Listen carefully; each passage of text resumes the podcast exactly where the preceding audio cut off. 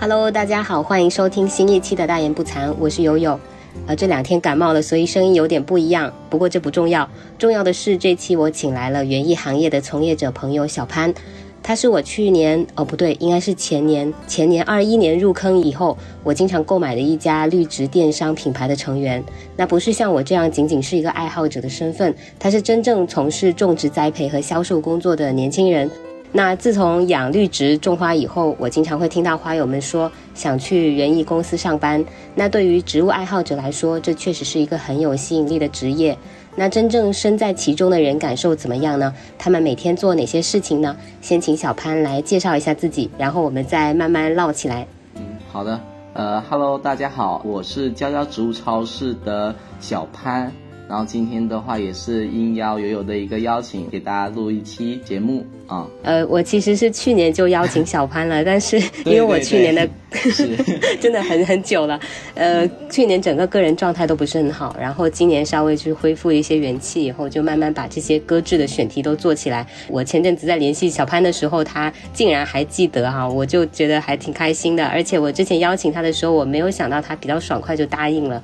你还记得当时接到邀？邀请的那个感受吗？有当时有什么想法吗？我当时实际上我是因为平时的时候很少，就是说有这种机会能接触到，所以当时我是很乐意去说有这样交流这样一个分享嘛，所以我当时第一时间我就答应了。但是呢，我当时也是我个人的原因，我就说呃，可能当时不太方便，因为我刚入这个行业并不是很久，然后我对一些东西的认知，我觉得我自己也不够。所以我也跟你说，我可能我自己也是需要一段时间去感悟、认知，然后最后可能我有一些结论、心得的时候分享给大家，这样的话才会有一个更好的一个效果。所以，所以从那以后，实际上这件事情我也一直都是记得的。啊，嗯嗯，对，就感觉小潘是很认真在对待这个事情，包括对待你从事的这个职业哈。嗯，没记错的话，群里面有说过，其实你很小哈，你是不是？呃。接近零零年的，呃呃，我是九八年的，好年轻哦。你是怎么进入到这个行业的呢？实际上我是大学毕业之后，我就开始往这个方面。我第一份工作也是直接是找这个与植物相关的，这个是跟我自己的兴趣爱好有一个非常直接的一个关系。所以我一毕业之后，我就第一份工作正式的工作就是直接来到了娇娇这里。然后在此之前，实际上是有一个小插曲。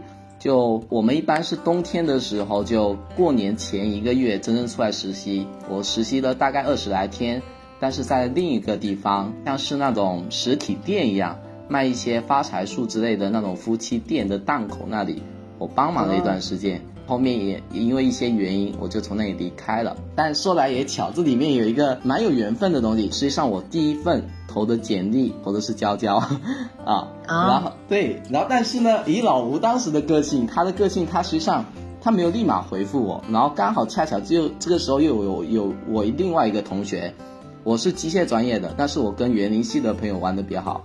他就跟我说有一份有一份实习感觉不错，然后当时的话呢，娇娇这边没有回复我，我就答应他，就定在一个地方去工作了。就是你你说的夫妻店吗？还是另外的地方？对，就是那个夫妻店啊。我刚到那里，刚入职的第一天，哎，老吴就回复了，然后就很尴尬。那我当时呃，对，当时也比较天真，我就直接跟老吴讲，我就说，呃，我我还是比较喜欢他那里的，然后我说我估计应应该会在他这边。实习到结束，呃，当时预计是在那边实习两个月左右，然后说到时候如果他还缺人，我就会第一时间去找他应聘。所以我当时我们就是达成这样一个，呃，算是一个对约定。过完年二月份的时候，我就直接是，呃，来到了娇娇这里面试，正式的第一份工作。我我好奇你你学的是机械，但是你们学校好像好像那个专业很丰富哈，是什么学校？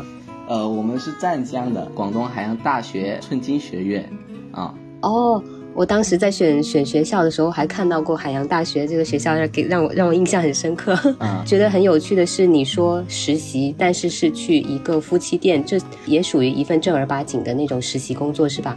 因为因为听起来感觉像是帮忙帮工一样的，不会让人想到是一份职业。那你是从小就喜欢花花草草这些吗？所以才会比较快的在毕业的时候就决定要投这一类的工作？对，实际上有印象以来，大概是三年级左右的时候，实际上我那个时候就对植物就感兴趣。像以前我们家的那一些地方，它实际上是没有水泥路的。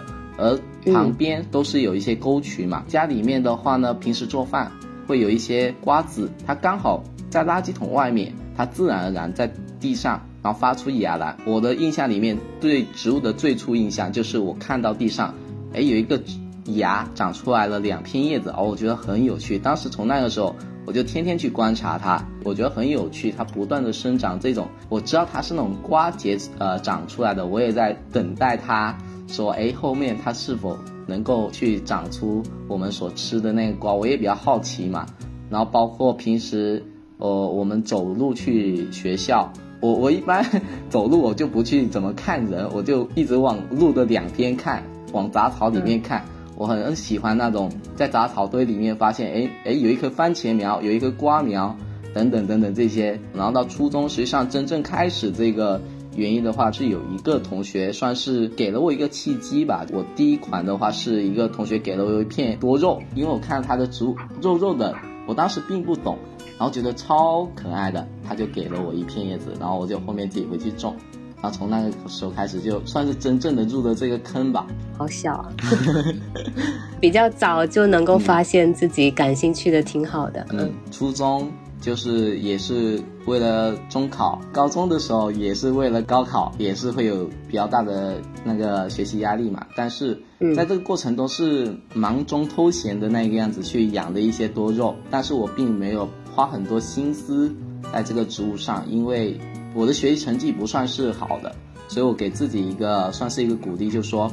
现在呃努努力认真学习考一个大学，并没有很深的认知，但我有一个点就是听大家所说大学的话能够自由一点，自由一点就是自己的时间能自己更多的时间可以由自己去安排，自己可以去发展自己的兴趣爱好嘛，所以这个也算是我自己的一个点吧，奋斗的一个点。所以小学、初中到高中都是一个非常小型，自己呃种的一两棵植物这样子。然后只有上大学时候，哦，真正就是撒开了手脚去玩的那种。嗯，是因为身边也有园艺专业的同学，所以可以从一些知识的方面去了解这个东西，对吧？因因因为我一开始会以为你是学这个专业的，才能出社会的时候就找到了这样一份工作，嗯，呃，做你喜欢做的事情。因为毕竟还挺专业的，你还要去种植啊，还要去。呃，辨识这些品种啊，其实它里面还有很很多体系的知识。嗯，哦，当时你是不是也是通过这样 很有热情的介绍自己是怎么对对植物感兴趣的，打动了老吴啊？嗯，是这样的。关于这个行业，说实话，我毕业出来找工作，我有一个很深刻的。一个体验是，你还是要学习相关的专业，你出来找这一行业的工作才会更方便一些。因为我投了很多家公司，家公司都是因为说你不是专业相关的，所以实际上有的公司的话，甚至连面试的机会都没有给到。啊，这个我觉得是蛮遗憾的，因为我我我个人的感觉就是在大学这四年里面，我的一个自己的积累，它。呃，但凡只要是能够给到我一个面试的机会，关于这个专业知识方面，实际上我是并不担心的。包括老吴这也是一样，老吴在我是过完年之后就来直接跟他面试的嘛。然后当时是打算说我提个小行李箱过来 跟他面试聊一下，还打算回家的。我以为他会说，哎，你好，我这边知道你，你回去等我消息。然后谁知道呢？当天面试完，我们聊了很多。听了之后，老吴实际上他也是能够很清楚的知道，我也是对植物这一块感兴趣，并且拥有一定的一个认知的。所以，他当天晚上就直接跟我说，明天来上班吧。这个是有出有点出乎我意料的。当时是冬天，冬也是比较冷，我就带了一个小行李箱，我连被子什么都没有带。他说没关系，你直接过来，然后这些我都给你备着，就入职了。啊，听起来就是一个很有活力，就是很、很、很开开放的一个一一个团队刚开始的样子哈。是，你你觉得你跟跟老吴就是刚好契合的？你觉得你们共同点是什么？嗯，是这样的，实际上我投简历，我也不会说是随便投的。想要投这一家简历之前，我也会去了解。当时老吴刚开了直播，我就直接去淘宝去搜，然后甚至我搜有没有公众号，呃，百度之类的去搜一下相关的信息。然后最主要的是，我就去听了一下老吴的直播。当时的话，我就觉得他对于家居绿植植物这个东西，他的认知跟我的一个认知，我觉得就契合度很高。他。他提倡的是去享受这个过程，而不是我所见到的很多直播为了赚钱卖货而去卖这个植物。他更多的时候会去跟大家去描述这个植物的美，很诚实，很真诚。我就一个点，当时看他直播，我就觉得真诚嘛，真诚我觉得也是很重要的。所以有些时候。呃，我是觉得那个体力上的劳累我是无所谓的，精神上如果你是无法契合，这个是我最最不能忍受的。第一份实习，实际上那个工作的话辛苦归辛苦，但最终使我离开，实际上是因为我觉得跟那个老板精神上是完全完全不是一条路的那种，是反着来的那种，所以我最后辞了职。我我听下来很有感触，因为我也是当时也是偶然看到娇娇的直播间，然后进去就一发不可收拾了。嗯，因为老吴他有时候经常会被大家吐槽说很啰嗦，但是我觉得这是他可爱的一个点，就是他会说起植物，他就他就停不下来，他会特别热情的去介绍这个植物是怎么的好，不管它是呃十几块钱、几块钱，还是说呃上百块。上千块等等，他都我感觉到他他的热情都是一样的，就是，呃，他跟你当时二十多天的那个实习不一样的地方，我觉得是因为你们是在传播的是一种生活方式，而那家店可能只是在销售一个商品。对对，可能嗯，就是嗯，就是年轻人现在都会比较。比较向往说我要去从事一些就是真正能提高生活品质啊、精神层面的治愈的方面的一些生活方式的一些东西，所以我觉得也是这这两年，特别是结合之前疫情，嗯，绿植啊、园艺突然火起来，就是让大家越越来越多人知道的一个原因。对对对，没错。从业的这个。呃，故事我觉得哎出奇的简单哈，我还以为是你会学这个专业，然后经过了什么严苛的学习，然后再进入到这里。我觉得也是刚好跟一个很有活力的开放的团队就是碰到一起了，所以就是被大家所知道。大家可能会觉得从事这一行业，实际上它的跨度是蛮大的。园林系它主要可能方向会有两种，一个是关于这个设计的，这个选择的方向的朋友们会更多一些。然后关于这个植物种植的，它这个实际上是很小的一部分。园艺专业，因为我也接触到几个朋友，他们可能专业知识这一块呢，可能也是呃涉略了一下，并不一定很懂。我虽然选的是一个机械专业，但是呢，可以这样说，就是从大一开始吧，我就已经为我呃大四出来之后的工作做准备了，因为我。当时选机械专业并不是我想选的。对机械专业的话，我的对自己的一个要求就是不要挂科，然后最后能拿到毕业证。我很多时间我会自己有时间没有课的话，我会去我们的图书馆去翻所有的植物的一个书籍，就在一个区域，我就直接去那里。我应该有几十本书，我全部都是看完了。然后包括在图书馆里面看，可能有点对不起我的专业老师，就是 我在上专 专业课的时候，也是 也是去看这种这一类的书籍的。当然说我是会保证我的专业知识不会，我的专业并不会因此而被我落下的一个前提下，我去这样子做的。然后老师看到我这样子，也并没有对我怎样怎样。有一个小插曲，就是因为由于我过于频繁的去图书馆借这一个。园艺书籍，然后接到连那那个图书馆员都直接问我说：“是园林系的吗？” 他都直接认出我来了，因为你本身不是这个专业相关专业的人，那你就要拿出相对应的实力来，所以我才会在大学这个三四年的时间里面，我为此而去做准备。对，果然是机会是留给有准备的人，应该要强调一下这一点。就是我我自己养花以来哈，就是因为我我从小我妈妈她也经常弄花园啊种花，但是我小时候没有你的那种就是开窍的感觉。那直到这两年我开始就是真正喜欢上这个事情以后，我会发现很多东西它是在你去实践的过程中去学习的。对啊。嗯，就像你说，可能不一定起点跟别人一样是学园林专业的，但大家可能其他人只是一个有一个框架的基础，那更多的还是要靠你自己去种植的过程中去呃不断去吸收学习，那去养成你自己的一些一些储备。嗯，我觉得我觉得你也是从小。首先是有这个意识，到大学是目标很明确的，才能顺利的进入到这个行业。对，嗯，那那所以说现在这个工作应该算得上是你比较称心、你想做的工作吧？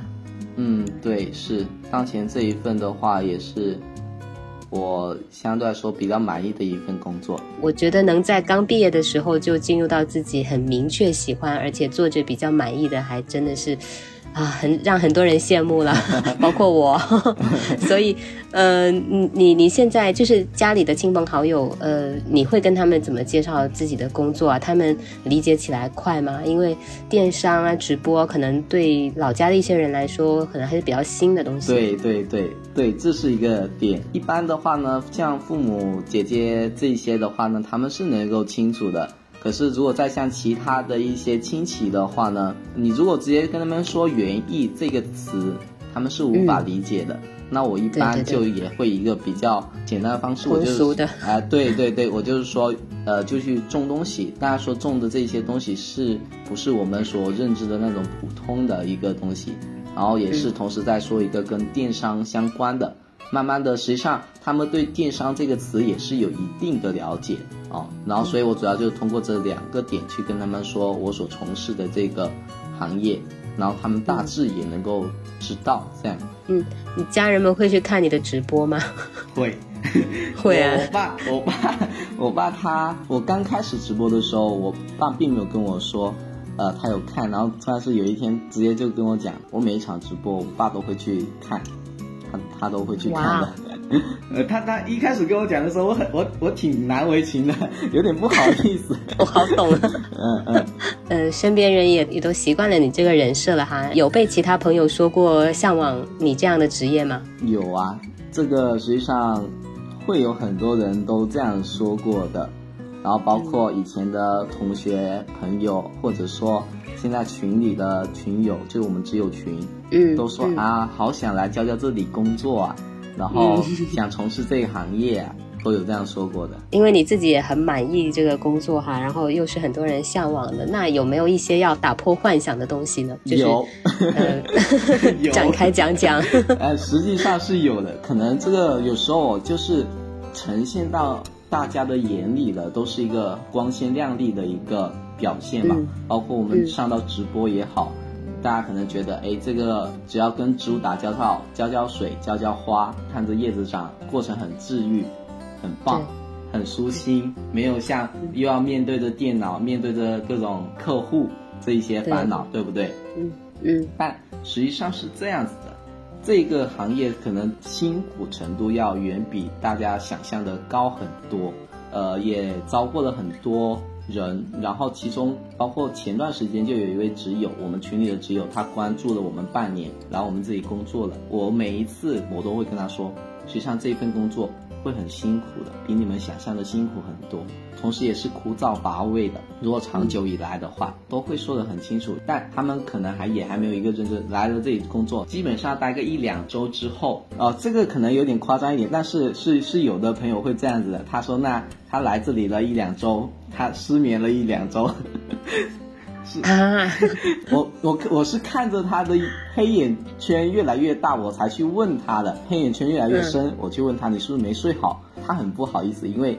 他也知道我们都说的很清楚了嘛，当时我们说，嗯，呃，也是一个体验，如果不行，确实也不要勉强。他说还是跟想象中的有点差距。首先，一个工作内容的话，一开始是比较乏味的，就你负责浇水、搬东西，你会觉得这些东西，你一开始可能刚来，觉得新奇，很新鲜，对，很新奇，很新，哇，这里有一片叶子长着这个样子，圆的，然后有一片叶子红的。然后有这么多叶子，然后平时这一片叶子要，呃，这一棵植物要几万块钱，哇，这里又有景化怎样怎样，很新奇。可是到后面久而久之，你的那种新鲜感会被消磨掉的。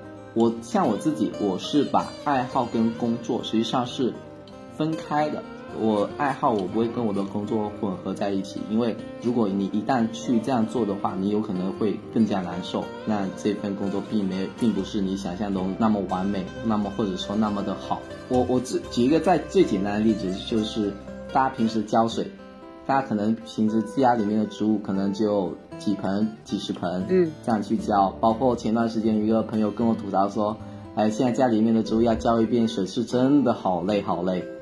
几十盆植物浇下来就要一个小时，然后搬下搬上搬下的很累。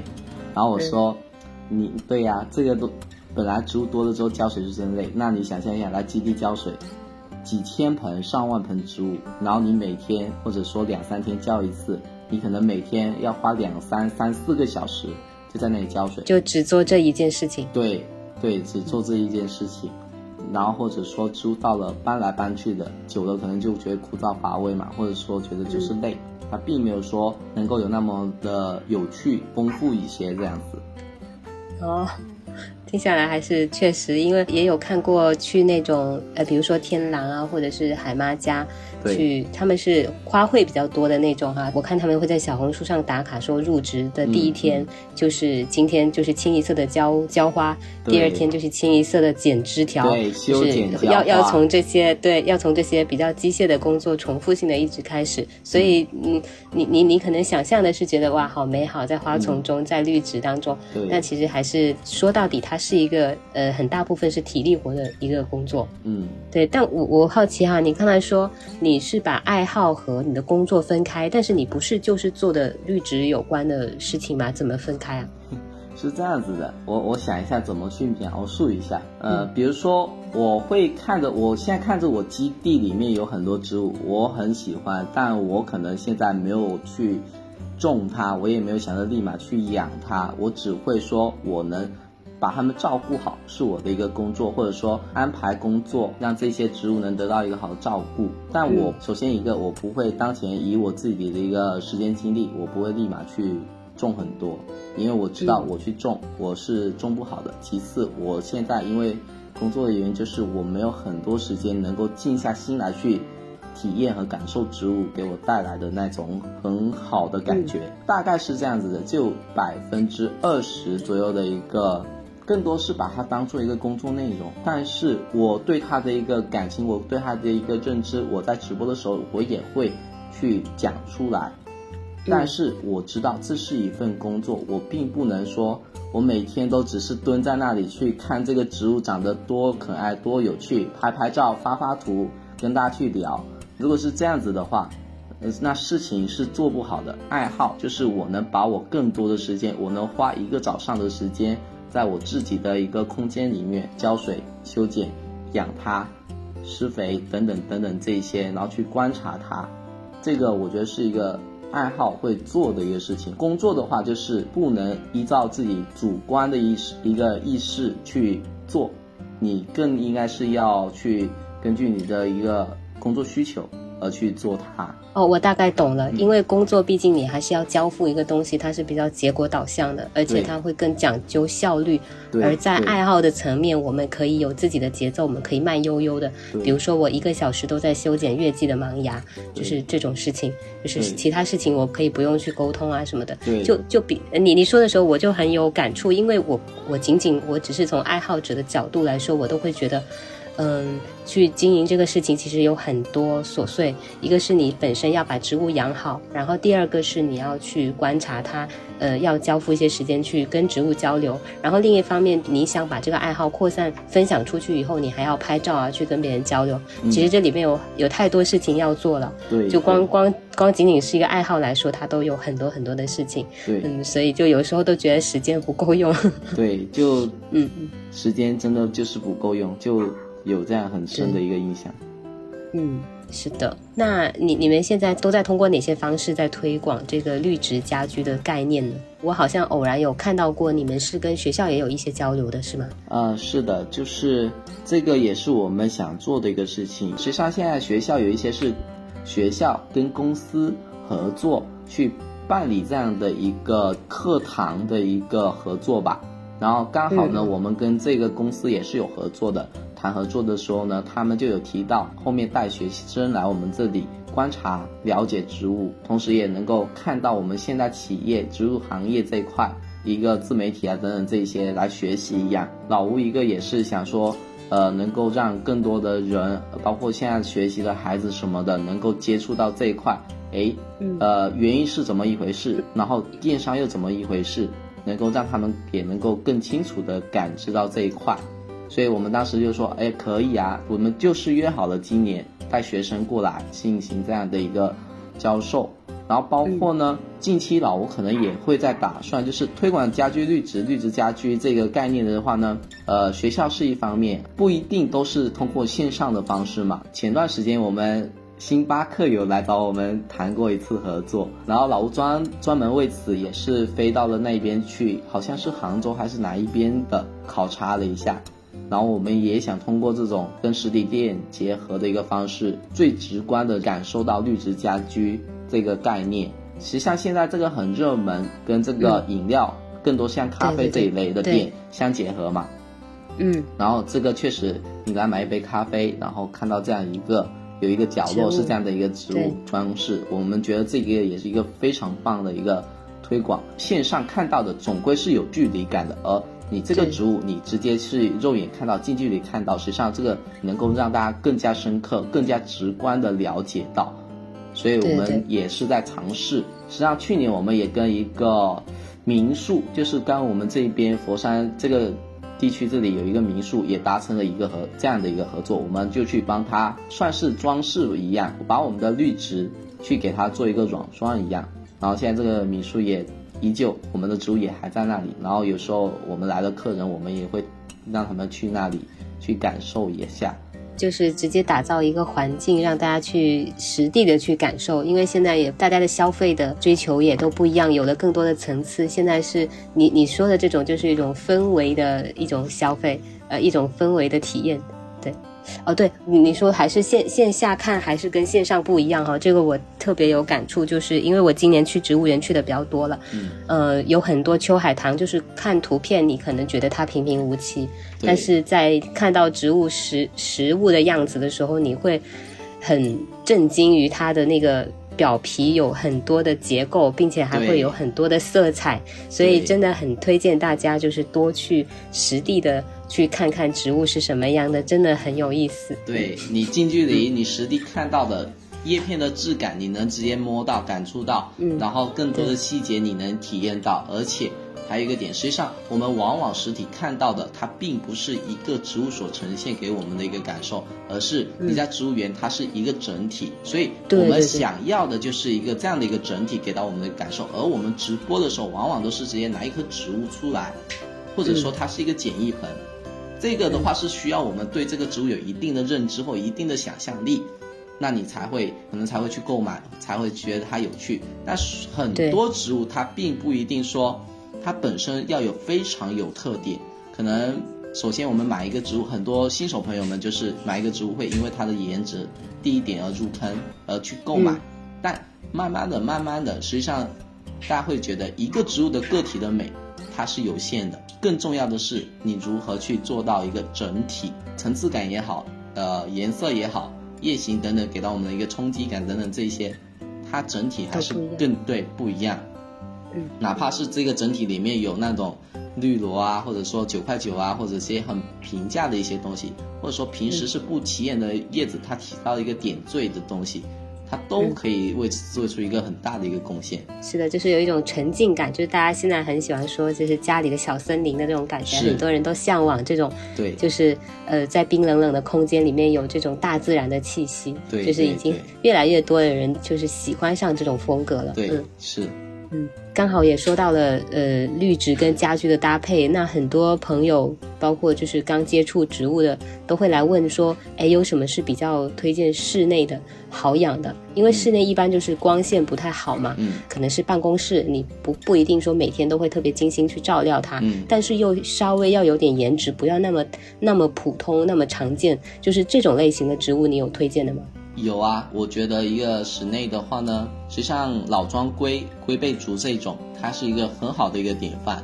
这个是更多是应用在我们的一个家庭客厅里面的，因为它算是一个中大型的植物嘛。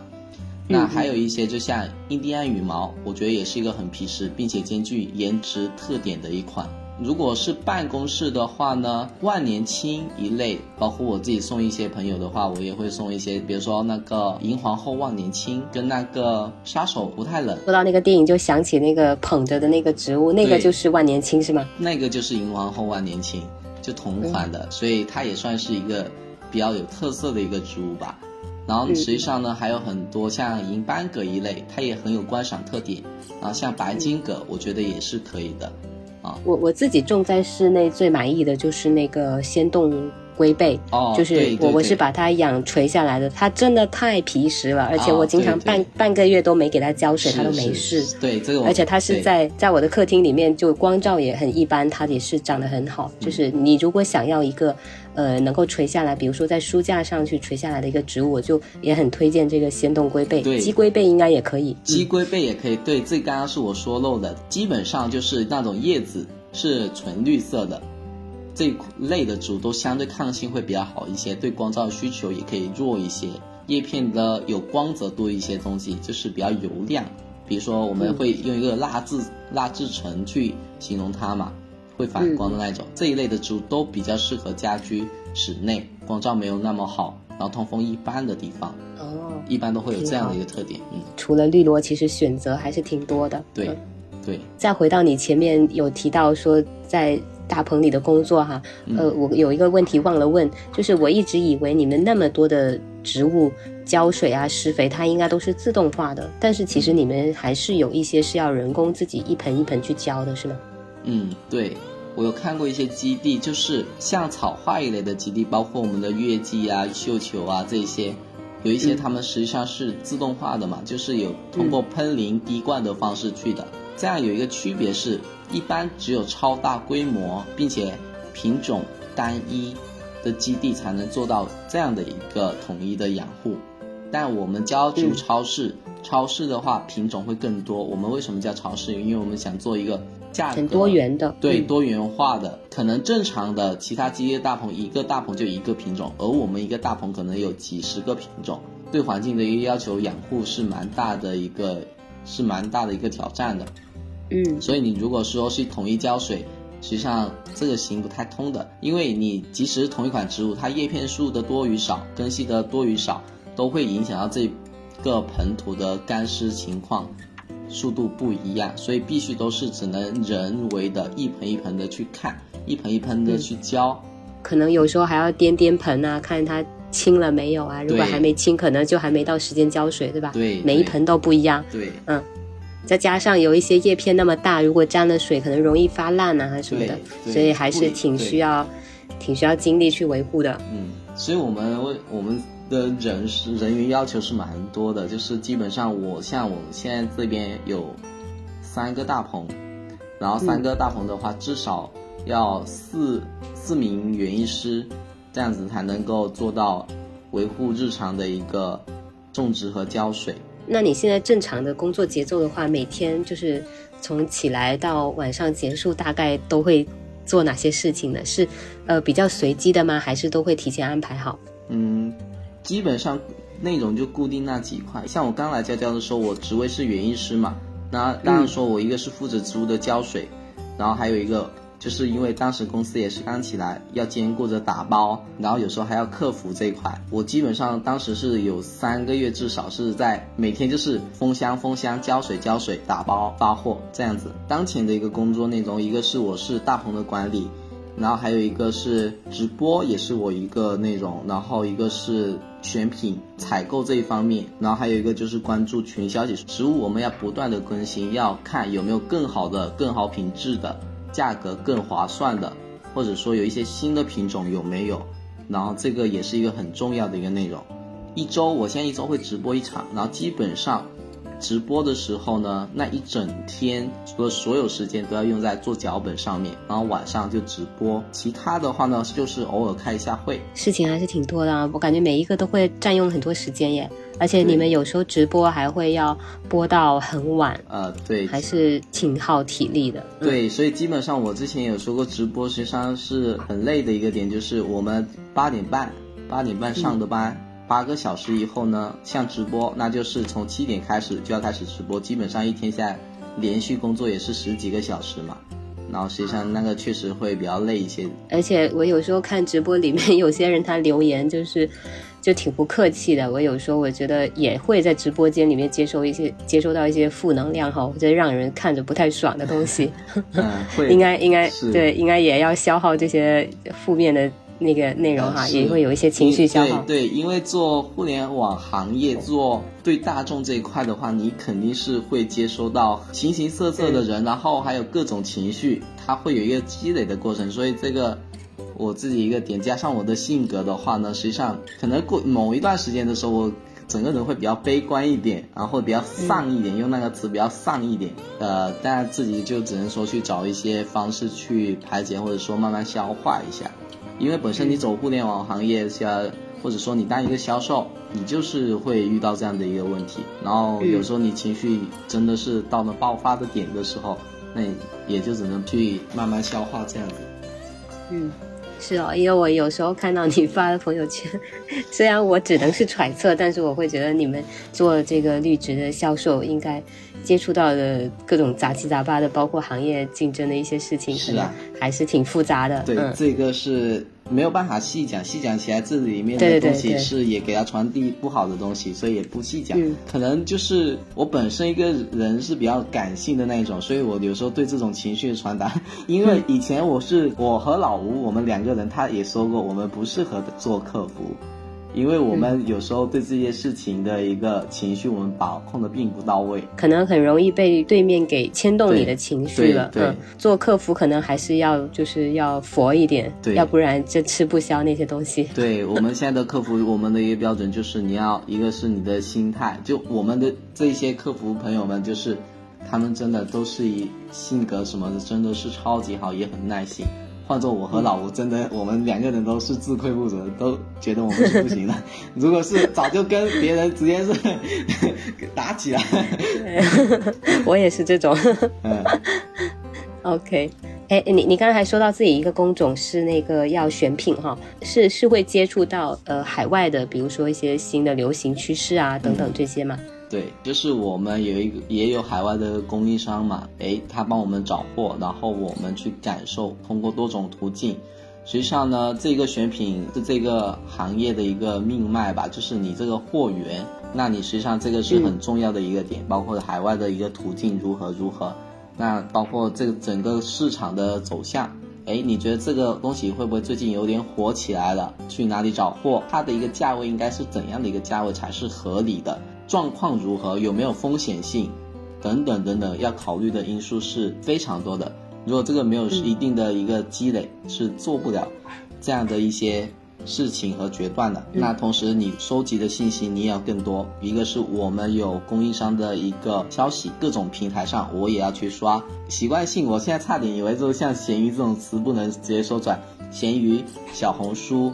淘宝、国外的平台，这些都是我们都要去做一个对比。每一次推出一个品种来，或者说我们拿一批货，都实际上都是这里面我们是通过了很多层的一个权衡。如果涉及多一些，那我跟老吴也都是会直接开会去讨论，设想种种方案，它有没有怎样的一个风险性，等等等等。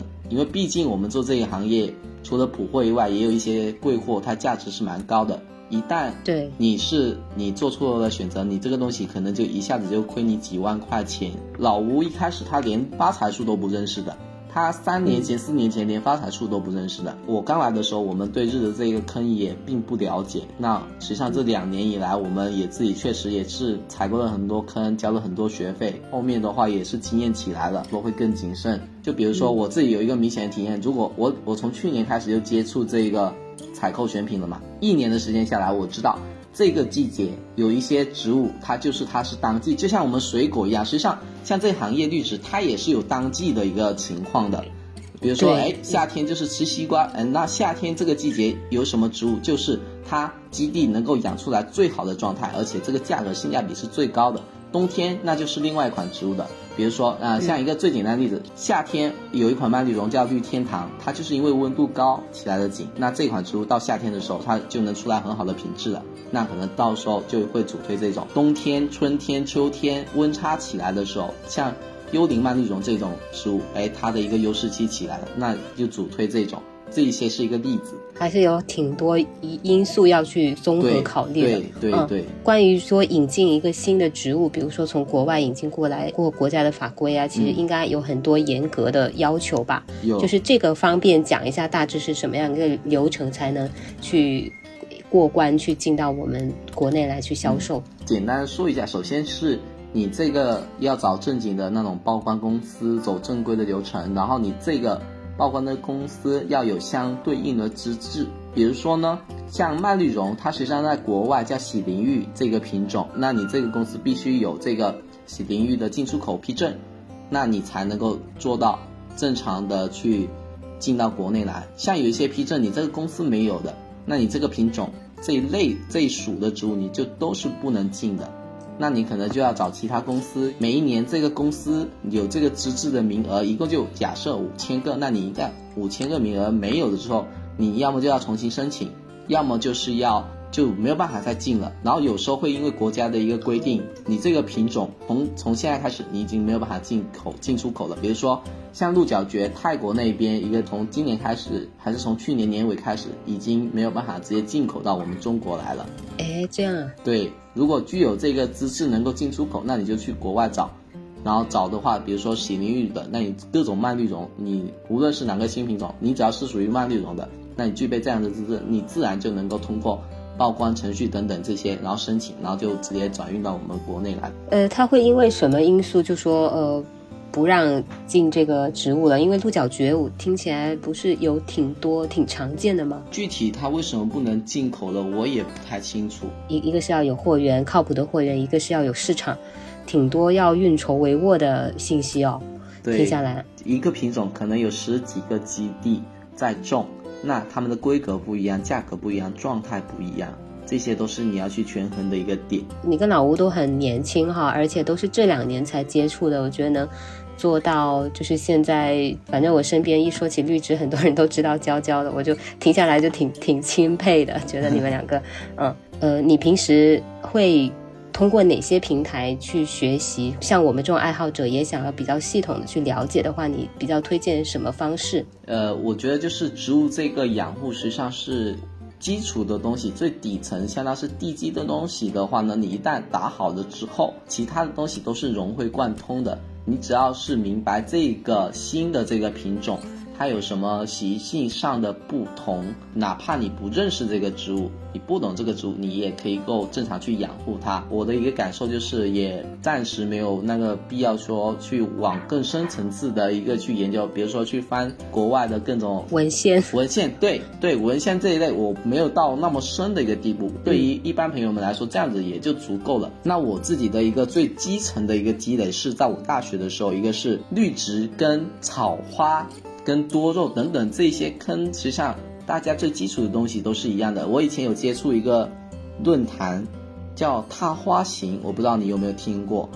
这个我有下它的 APP。哎，对对，以前我只是自己去种，但我没有实际的去归纳。而这个平台的话，当时是因为大学的时候疫情，我们是在家学习，那个时候我比较有时间，然后我就基本上我就天天。我会去看这个论坛，因为这个论坛有很好的点，我发现它是把所有的那种板块它归纳起来了，直接给你概括起来，而且它的帖子你可以根据它的一个排行，它有一些热度是很高的、很精品的，它会顶在那里，那你直接去了解。那我觉得这个是一个非常棒的，而且我当时也是因为这个论坛，我看了很多篇花友们的总结，所以我感觉是这个论坛对我的一个原因就是对。帮助是非常大，是一个阶梯性的一个跨越性的一个，然后它是关于草花的。那还有一个就是书籍，我可以跟大家推荐几款书，就是像绿手指系列的，我当时在图书馆我就全部看过了。它有关于月季的，有关于绣球的，有关于提线莲的，我都看完之后，实际上也确实发现里面实际上也都是大同小异，就是，但它有一个很好的点，它是图文并茂的。可能对于大多数朋友们来说，我觉得看的趣味性也高一些。如果是全文字的话呢，我以前有一个朋友跟我说推荐一本书给他，他说不要全文字的，他的一个要求是不要全文字的，因为看着真的会打瞌睡的那种嘛。像但是还有一类是更加不单单只是植物养护一类的，可能会有更多偏向一种生活方面的一个呢。有一本书叫。园丁的一年，这个如果有兴趣也可以去看一下。这个是就是生活跟植物真真正正结合起来的描述，里面就不只是说哎专业知识什么什么。还有一本书，像蒙叔蒙叔的园艺智慧，啊，他写的那本我觉得也是不错的。像那种视频一类的呢，大家可能看书什么觉得或者看论坛文字觉得比较呃枯燥乏味的话呢，那像视频一类的，那园艺世界这个是萌叔主持的那一个节节目。这个也是我超级喜欢的一一个节目之一，就是在这个《元世界》以前的话，我就通过那个微博“光合作用君”他翻译过来，然后我就去看，都去看，我觉得很有意思。这个萌叔我也是非常憧憬和向往，也是非常崇拜的一个人物嘛。一个人，对对，包括他做的节目我都很喜欢。不单单是说只是植物，它更多也是有一种理念的一个传达，包括感受自然这些等等，我也是很喜欢那种氛围。我觉得大家去看的话呢，可能也会有一些感触的。还有一本书是相对来说，我觉得比较专业化、系统化，很很棒的一本书，叫《英国的皇家》。是不是很大部头的那个？对，什么呃皇家什么园艺什么栽培指南？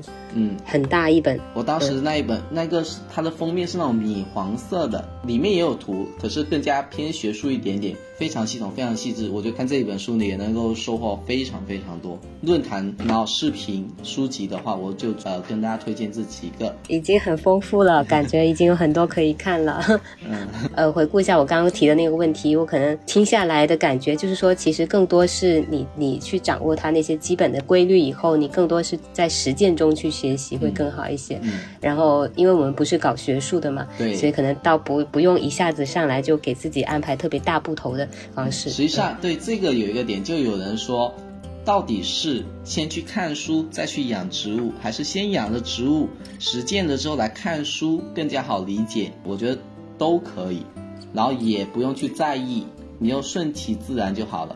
你在你还不知道这个植物内容的时候，那你去好去直接去养这个植物，你可以直接最直观的体验到，嗯，养死啊什么的。那你可能会踩过 这些坑，你以后看到这个书给看的时候，哦，它这个更有体会了。对，你会有体会。因为我自己就是很典型的，实际上我是属于那种先种而后面去看书籍的那种。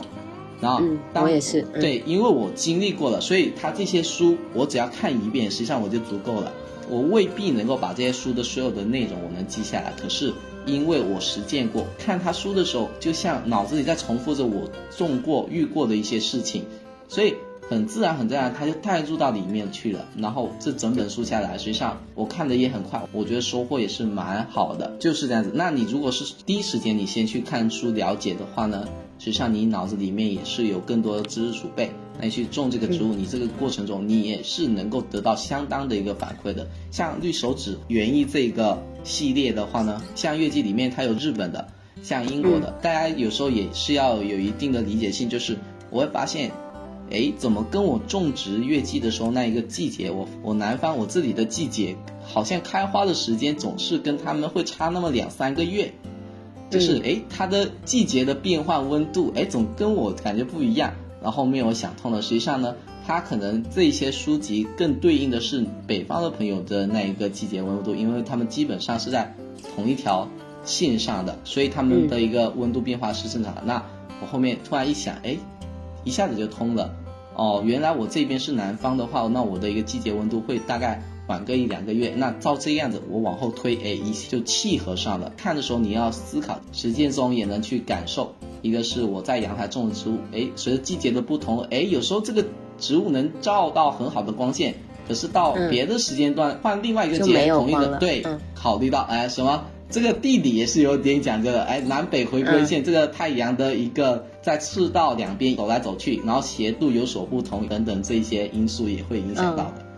对。对对对，很多花友他可能刚入坑的时候，他喜欢参考，就是问一个很绝对的问题，就是想要一个绝对的答案。但其实我我都会对 呃，通常我我们养过以后，自己就会有个经验，就说要看你的家里的环境，你是在哪个省份，然后是在是什么样一个温度，对，包括你养的植物，你你也也不是盲目的就把它入手来种，你可能大致要去了解它适不适合你所在的这个地区，对，呃，它是不是需要经历比较长。常的低温，它耐不耐热等等，嗯，知道这个植物本身它原产地种植的环境以后，你给它营造相应的一个嗯环境，可能会更好一些，嗯。我刚入坑的时候也也有去看一些帖子，但是当时我我就看到那个什么呃见干见湿啦，然后什么我这些词我全部一概不懂，只有当你真的自己去种了以后，你才慢慢去去了解到它是怎么一回事。当这些知识变成你自己能够理解，而且能够去再去分享出去的时候，还真的很有成就感。对对，没错，嗯嗯嗯，就是这样子。对，后面有有在想要继续进修，会更进一步吗？就是将来有没有更多想想做的事情？就是。在这个领域，有啊。实际上，我还是最感兴趣的一个，还是也想养好形形色色的一个植物，不单只是说天南星科绿植这一方面。我实际上有点憧憬那种大基地的一个专业化，像大基地什么时候用什么肥，肥的比例是多少，光照控制在什么程度。干湿度怎么去精确控制？这个植物在不同的时期给到怎样的一个照顾？实际上，他们都有一个专业、很一整套流程，专业化。他们这样种出来的植物质量更高、更统一。实际上，我对这一块方面我也是比较感兴趣的，向着更专业的栽培技术去进发，是吗？对。因为我确实我是对这个如何去把这个植物养得更好，我是有这个兴趣去学。大家说我并不传达说一定要很专业的去养，但只这个进修这一块的话，只不过我对这块的知识有所渴望，我想了解的更多。不过假设我自己去养殖种植，我绝对不会以很专业的方法或者说很复杂的手段去养护植物，因为更多跟大家去推荐养护植物的话，保持平常心。然后保持最基本的操作就足够了，否则的话都是一个负担吧。千万不要让养一棵植物、养植物变成你的一个负担。本来是一个很疗愈、很治愈的事情，最后一个变成你的一个焦虑、生活负担了。对对对，焦虑来源，那那这个就是得不偿失的。对，还是把它当成一个生活伙伴，是生活里的一部分。呃，比较轻松的去对待，或者是呃轻松但要认真的去对待它。嗯嗯嗯。对，嗯嗯，还有那个什么育种啊，我看很多人也也很感兴趣哈，可能就是慢慢的就是你你你玩着玩着才会发现，你前面又有一个新的东西想要去探索。对，育育种育种，我这个我真的就是这一类的一个知识，我真的我都很感兴趣，育种也感兴趣，然后什么所谓的主培啊，甚至或者说记录一个植物的一个等等数据或学术方面，实际上。我也是有那个兴趣，只不过是精力时间永远是有限的。那只能说，我也不会说因为做不到有怎样遗憾遗憾，反正能做到哪是哪。我觉得生活里有这么一个东西，嗯，能够让你感兴趣，想要去钻研它，是很幸福的。比起我前两年就是很茫然的一个状态，我觉得会好很多。就是你会觉得你有那么多东西想要去看，想要去学，会觉得很有奔头。嗯，对对。茫然茫然就不知所终不知所措的话，实际上是最最难受的。有目标的时候还是比较好的。对，好呢，那我们聊了好多了，那最后我们来结尾一下，就是从你朋友圈里的一句话，我想听你讲讲你是为什么这么想哈。呃，我想我确定的是植物是干净的。嗯。嗯，这个就是前面说到的那一个问题嘛，就是这个行业，你从事这一行业，真的是你见过的人太多了。实际上这一句话确实是它隐含含义，实际上也是稍微有一点负面的东西在里面的。嗯。我想一下怎么说，这两没有关系啊。我觉得又不是一一直要保持正能量，人总要有一个情绪的出口的嘛。嗯，那我可能会稍稍举一些具体一点点的例子嘛。那就是我遇过有一些客户，你给他推荐这棵植物，哎，他很喜欢，他就一直夸他嘛。刚从我自己，我这棵植物是我我比较珍惜，我觉得也很棒。然后，但因为他也常来，也是比较熟的一个人，那给到他，有点讽刺的是。他应该过了两三天吧，就直接给他挂在挂到 挂到闲鱼上，以几倍的价格直接卖掉了。他当时实际上还在他他拿回去之后一两天还在在我跟我说，哎，多好看多好看。我刚开始出来这里工作的时候，我的一个观点是什么？我说我跟老吴面试的时候我说过一句话，我说养植物的人喜欢植物的人。都是好人，我现在是知道这一句话有多天真了。然后这两年来确实并不是这样子的，因为我发现有相当一部分人买植物、买绿植，尤其是绿植高高价位的时候，好像这个给我的感觉是更多，有时候是有一些人是为了攀比，对别人有这个稀奇的东西，我也要有。那我有一个稀奇的东西，我可能会优越感多一些，等等这一些。然后可能有一些人也是。跟你正面交际的时候也是爱种种，那可能表现出来是一种形式，那那后面又是另外一种形式，啊，这个也是见了很多的。说实话，进了这一行两年来，我的世界观几乎真的接近崩塌，已经起码也有一两次，我完全无法理解为什么会有这样的一个人，我没有办法理解。懂了，就是从你一开始说出那个比较天真的那个话，到你见到形形色色的人是如何对待植物的，就刷新了你的认知吧，对吧？可以这么说。对对，就大家说还是有相当很多人就是热衷于享受植物生活的。实物平常给到的反馈，这个怎样，很好看啊等等，在群上一些分享，我觉得非常棒。我们有十二十几个群，十几个群嘛，呃，越往前的群就是越老的群，更多是分享日常的，而不是讲买买买这个时候。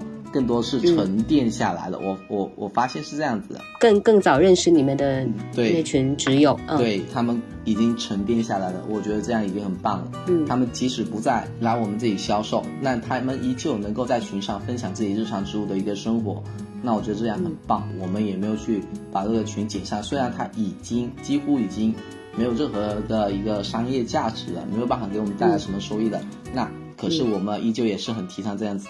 那我们就也没有动它，这样是一个很好的。如果去讨论人性的话，我不认为我现在也有这个资格去说这些东西，我也不认为我有足够多的一个见解。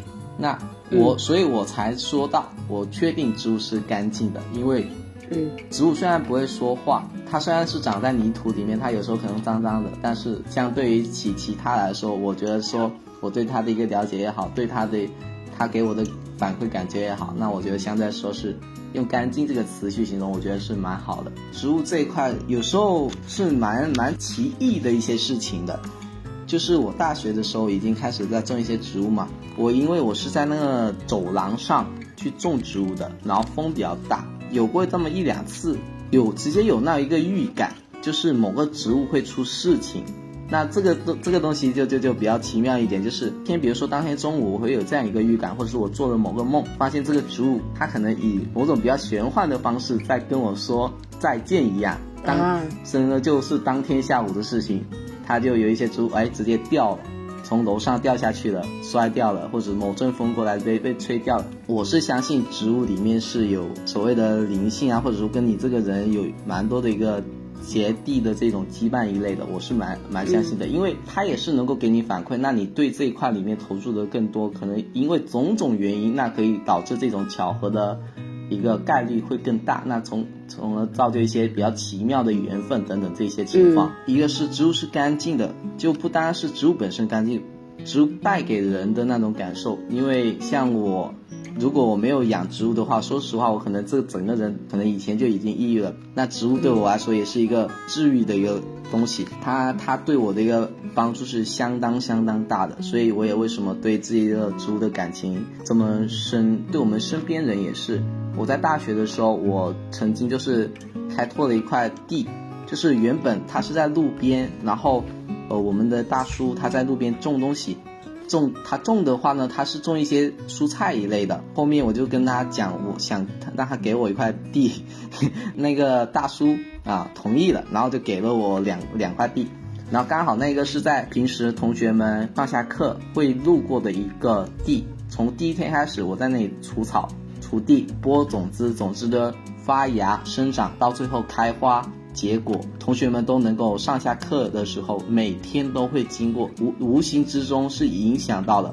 而且，我很开心的是，他们开花的时候，同学们能够去到那里过去拍拍照，然后欣赏它的美。上下课的时候能看到这个植物在成长美，带给到他们的，我相信也是有很多的一个作用。也是因此，通过这样的方式，我也认识了更多很好的人，包括还有其他的。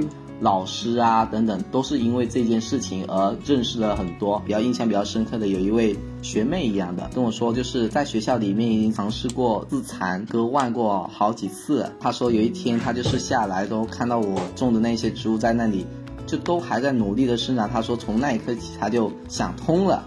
那我觉得能够这样子做到做这种事情，我觉得也是非常值得的，是非常棒的。关于植物，为什么大家现在大家好多人都愿意去种草花？种绿植，实际上除了美是一回事，实际上美这种东西是最直观的，但它潜移默化带给我们的一个是，实际上是真正的一个疗愈作用、治疗的一个作用。现在你们现在大家的一个工作压力、生活压力很大，那你这些平时植物，它因为美而带给到我们的一些感受，能够很大的舒缓我们的一个程度。实际上，园艺疗法，我不知道你有没有听过，国外已经流行很久了。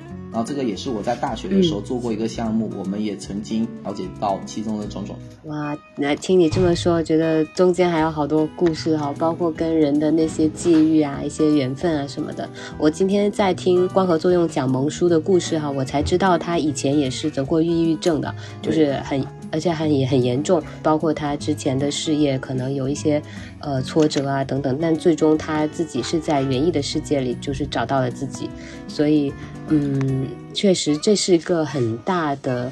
也很古老的、很值得探索的领域哈，就是也我也很开心，就是我找到了这样一个爱好，而且认识了像小潘这样的 年轻有为的呃朋友，嗯，就是能够有这方面的交流。那今天就特别开心啊，因为我一开始还在想会不会我们第一次连线会有点生疏啊什么的，但其实还不会，我感觉打开了话匣子以后，就是都有很多话想说，嗯，是是是，对对对，我是很少。能够有这样的一个机会去交流，这个真正去交流这些，因为平时的话呢，直播的时候我偶尔会聊到，但是直播也是我的工作内容之一。那我的工作内容，我的导向是也要是去销售植物，大家说不是完全是销售，那嗯，可能就没有很多时间跟大家去讲这么多东西。那只能说自己的心里话、感受啊这些。对对对，有这样的一个机会，我觉得也是非常棒的。悠悠，你做的这个，我觉得你不单是植物这一块，你还在其他方面也有讨论到。然后我之前有听过，我觉得做这种事情很棒。